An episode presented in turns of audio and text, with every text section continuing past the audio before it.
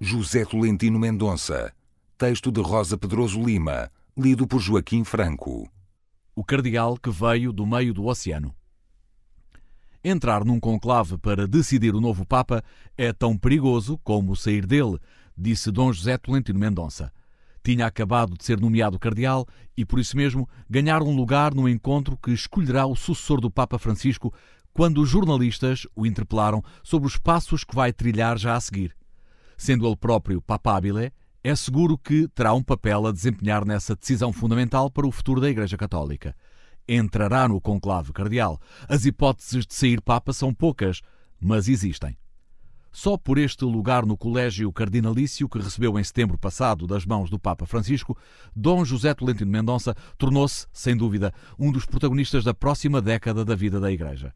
Francisco tem 83 anos. Prometeu desde o arranque do seu pontificado que cumpriria um mandato curto e dificilmente se adivinha que a sua sucessão venha a ser protelada por mais uma próxima década.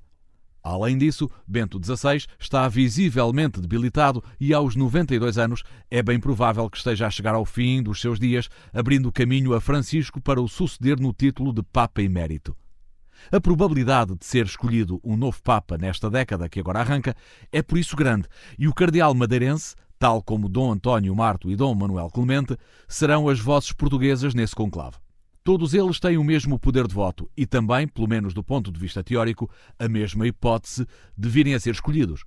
Na prática, os jogos de poder, a encruzilhada de interesses e o serzir das questões internas da Igreja falam alto em qualquer conclave, tornando uma tarefa praticamente impossível adivinhar quem é o nome capaz de produzir o famoso fumo branco a partir da cidade do Vaticano que antecede o anúncio do Habemus Papam.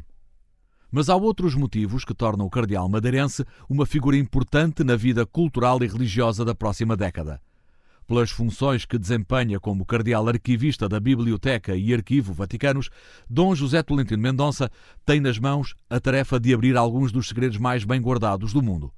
São uma espécie de revelação histórica e, para alguns deles, há já uma data marcada para o seu anúncio. A 2 de março, o espólio relativo ao período de toda a Segunda Guerra vai finalmente ser possível de consultar.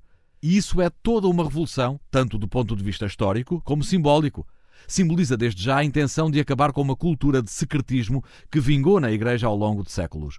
Representa, por outro lado, a abertura aos investigadores da possibilidade de avaliar qual foi o papel desempenhado pela Santa Sé e, em particular, pelo Papa Pio XII ao longo de todo o período nazi e do Holocausto.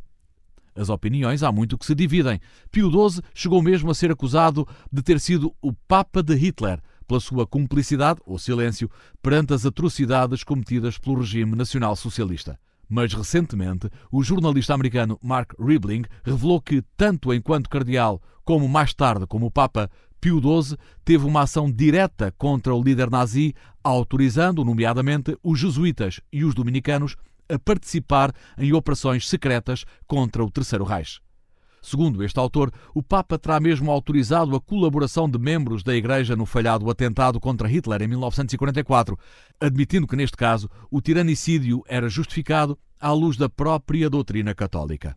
As dúvidas só podem ser esclarecidas quando a documentação referente a todo o período entre 1939 e 1945 for colocado à disposição dos investigadores. E esta só podia, naturalmente, ser ordenada pelo Papa Francisco. Mas não surgiu por acaso. Foi uma reflexão e proposta da equipa de governo do arquivo a que eu presido como cardeal arquivista, assume Dom José Tolentino Mendonça ao expresso. Mas claramente a única coisa que conta é que o Papa a fez sua, pois o Papa é soberano, acrescenta. Há mais de uma década que todo este vasto espólio vinha sendo trabalhado. Detrás de cada abertura há um trabalho muito longo e especializado de ciência arquivística para sistematizar os documentos e ordená-los para a sua consulta e estudo, refere o cardeal arquivista ao Expresso.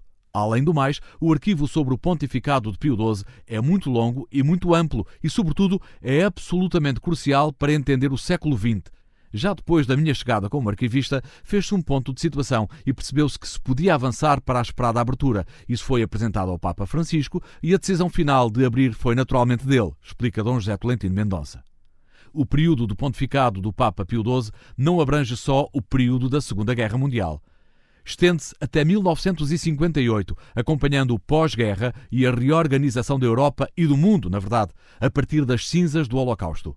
São anos cheios de acontecimentos terríveis, mas também embrionários em relação ao que o futuro viria a confirmar, explica o cardeal que veio da Madeira. Para a Igreja, a mudança seria concretizada logo a partir da morte de Pio XII e com a chegada do Papa João XXIII.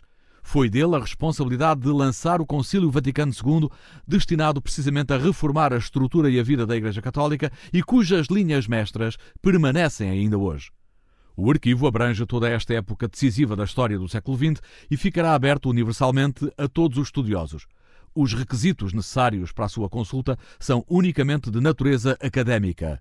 Francisco, no moto próprio com que decretou a abertura deste espólio, citou João Paulo II e o princípio de que a Igreja não tem medo da história, aliás, ama-a. O arquivo do Vaticano é um imenso território de investigação, tão vasto que Leibniz, que também o consultou no século XVIII, o descreveu como o arquivo central da Europa. Não deixa de ser uma ironia do destino que tenha sido um cardeal vindo da Madeira a permitir que se lance luz sobre uma fatia importante da história europeia. Mas, afinal, também o Papa Francisco veio do fim do mundo e sempre disse que gostava das periferias.